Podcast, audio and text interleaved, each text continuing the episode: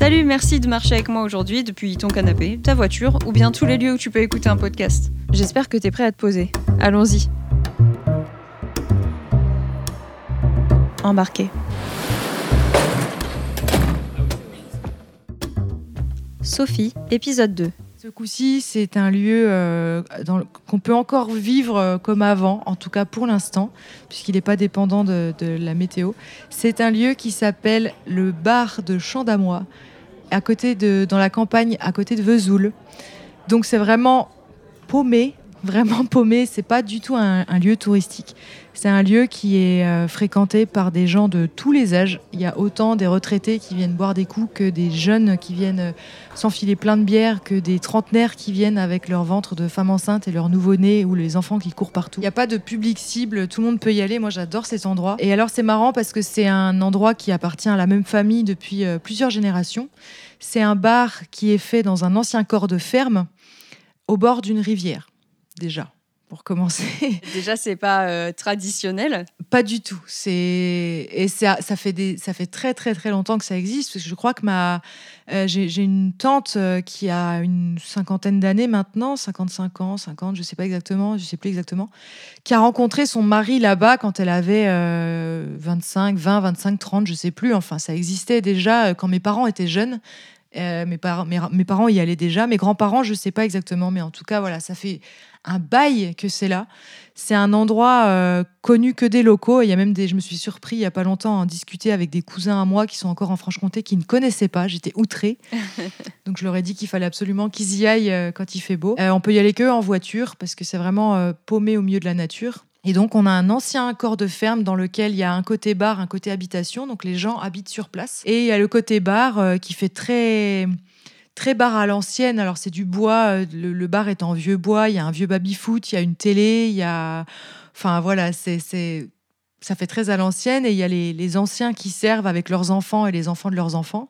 Euh, il y a même les jeunes euh, qui ont 12-13 ans euh, qui aident les parents des fois sur place. Enfin, c'est très chouette. Et le cadre, donc quand on arrive, il n'y a pas de serveur. Alors ils sont, les, les gens de la famille ne- n'embauchent personne. Ils travaillent vraiment entre eux.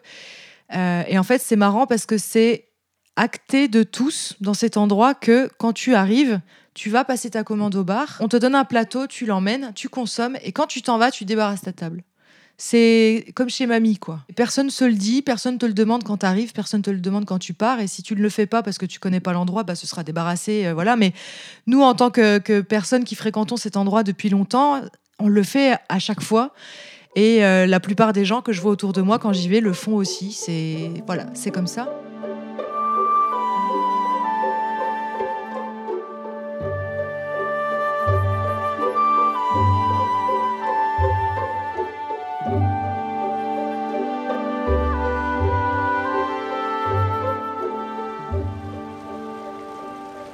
Et donc, il y a une partie de la terrasse qui est sous des grands peupliers, à côté de la rivière. Ensuite, on passe un petit pont en bois où il y a une table de ping-pong. Et en dessous de ce pont en bois, il y a la rivière qui passe en dessous de la maison, avec un moulin à l'ancienne. Et si on jette un œil euh, en contrebas, on voit euh, des truites. Il y a des truites énormes dans cette partie de la rivière qui habitent là toute l'année, je sais Et pas. des balles de ping-pong euh, perdues. Alors pas perdu parce que justement vu qu'ils ont une conscience écologique, ils ont mis un petit grillage en dessous de leur maison. Et quand ta balle de ping-pong tombe dans la rivière, tu as un râteau qui est posé euh, sur le mur à côté de la, de la table de ping-pong et tu récupères ta balle de ping-pong avec le râteau. C'est génial, c'est les systèmes D. voilà, c'est ça. Pour pas qu'il y ait euh, un milliard de, de balles de ping-pong qui partent dans la nature. De par ce système-là, je sais pas si c'est les balles de, le système de récupération des balles de ping-pong ou si c'est pour garder les truites. Je sais pas pourquoi ça a été installé à la base, mais en tout cas, il y a des truites qui sont là tout le temps. On leur balance du pain et euh, elles sont énormes. Enfin, voilà, il y a, c'est, ça extrêmement bucolique en fait. Je sais pas si on peut faire plus bucolique que cet endroit. Et ensuite, une fois qu'on a passé ce pont, euh, il y a une partie des tables qui est dans l'herbe. Il y a une grande étendue d'herbe avec des jeux pour les enfants. Il y a des champs avec des chevaux et il y a des tables jusqu'au fond des champs sous les arbres. Il y a un autre petit ruisseau qui part en Y comme ça sur le côté qu'on est obligé d'enjamber pour aller euh, sur l'autre partie de la, de la terrasse. Ah oui, donc c'est vraiment. euh, C'est magnifique. Quand enfin, il c'est fait genre beau, des choses que tu vois pas partout, quoi. C'est. Ah, Absolument. C'est un endroit. euh, et c'est vrai qu'on a un peu peur parce qu'il y avait un, un autre pub à Vesoul. Alors, Vesoul, c'est une ville de campagne qui a tendance à s'éteindre un peu depuis quelques années. Donc, c'est une ville qui a tendance à mourir. Et il y avait un pub trop, trop bien à Vesoul qui a fermé il n'y a pas longtemps et qui ne rouvre pas. Et c'est un petit peu le dernier joyau qui nous reste, en fait, cet endroit-là, de pouvoir y aller quand il fait beau et quand il fait soleil. On peut emmener son chien, on peut emmener ses enfants, on peut emmener. On peut, voilà, c'est Mhm. libre. Et c'est un endroit que, que j'adore. J'adore y retourner. Dès que je vais en Franche-Comté, qu'il y a un rayon de soleil, je vais au.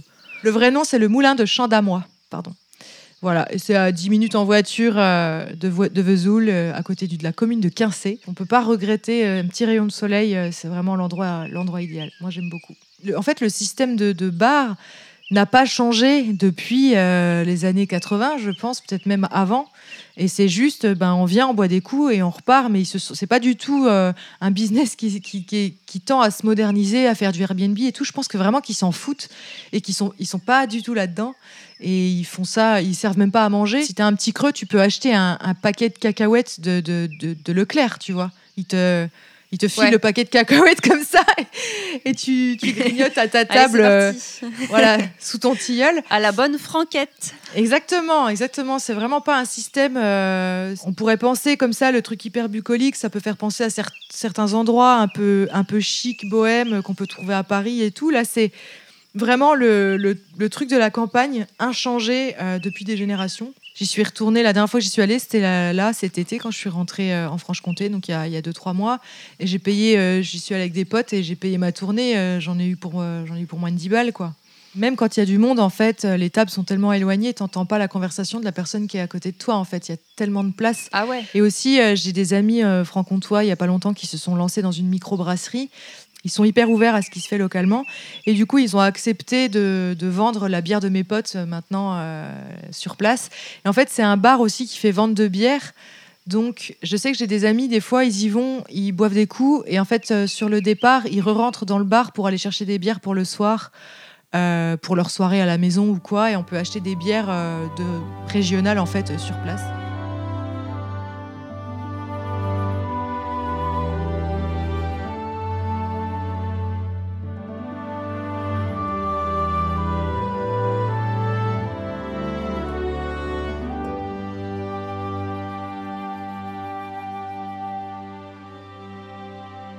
Et c'est vrai que je me dis, cet endroit est tellement génial qu'il devrait faire des goodies, quoi. Je veux dire, il y aurait des, il y aurait des t-shirts chant d'amois. Moi, je le mets. Franchement, il y a.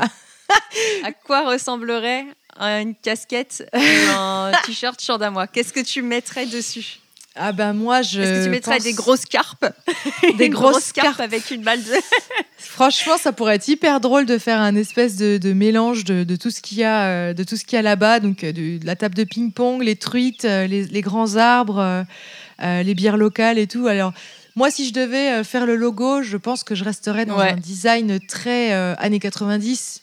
J'essaierais de faire euh, un truc qui aurait pu être fait à l'époque. Et euh, tu sais, tu essayes de créer des t-shirts un peu euh, comme on peut trouver à Emmaüs maintenant. Tu vois, des vieux trucs qui font très vintage. Et moi, je verrais trop, je verrais trop un truc Les- comme le ça. genre Ce de t-shirt que tu avais genre dans des, dans des vieux magasins type La Foire Fouille, Soleil Vert et tout ça à l'époque. Ouais, Où genre ils te Fruit of the des Loom. trucs, des goodies. oui, c'est ça. Ouais, c'est ça. vieux t-shirts qui étaient troués et tu les gardais pour faire tes peintures et tout ça. Exactement. Ou tu sais, les t-shirts que tu gagnais. euh, je sais que mon, moi, je- en Franche-Comté, euh, euh, mon beau-père faisait beaucoup de courses à pied. Et en fait, il faisait toutes Ouais. les courses qu'il y avait dans les villages environnement, environnants. Pardon, et euh, à la fin des, des courses, euh, bah, soit tu gagnais une coupe quand tu es dans les premiers ou quoi, mais que souvent les participants, ils gagnaient des t-shirts. Et souvent, c'était des t-shirts avec des logos pourris. De, vraiment de courses de village et moi je les adorais ces t-shirts parce que alors à l'époque ils étaient ringards mais maintenant avec le retour du, du, vintage qu'on porte de manière ironique. Franchement, ces t-shirts, ils sont trop stylés. et je suis sûre qu'il y a des, des jeunes de 20 ans qui les mettraient maintenant. Alors moi, je suis très mélange de motifs. Alors ça se voit pas aujourd'hui parce que je suis aussi souvent en noir, mais c'est vrai que des fois, je mélange les motifs. Ça n'a aucun sens.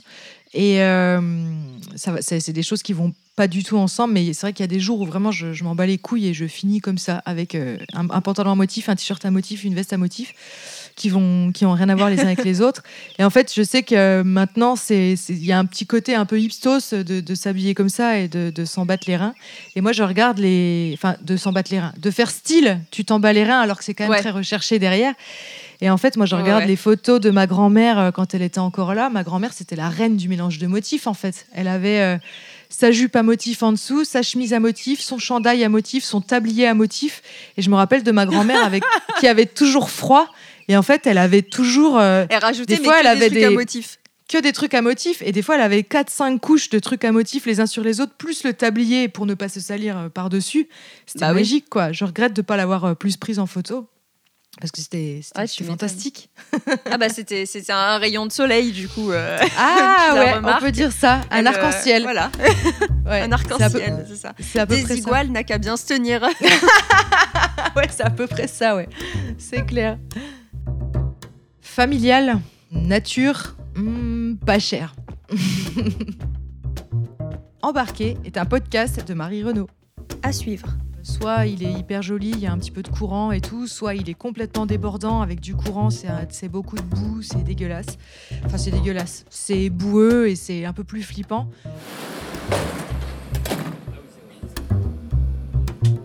Merci d'avoir écouté. Si tu veux plus de balades, tu me retrouveras sur iTunes, Spotify ou d'autres plateformes de podcast. Et si tu aimes ce podcast, la meilleure façon de le soutenir, c'est de mettre un avis 5 étoiles. En attendant, je te souhaite de la douceur et de belles balades. À très bientôt.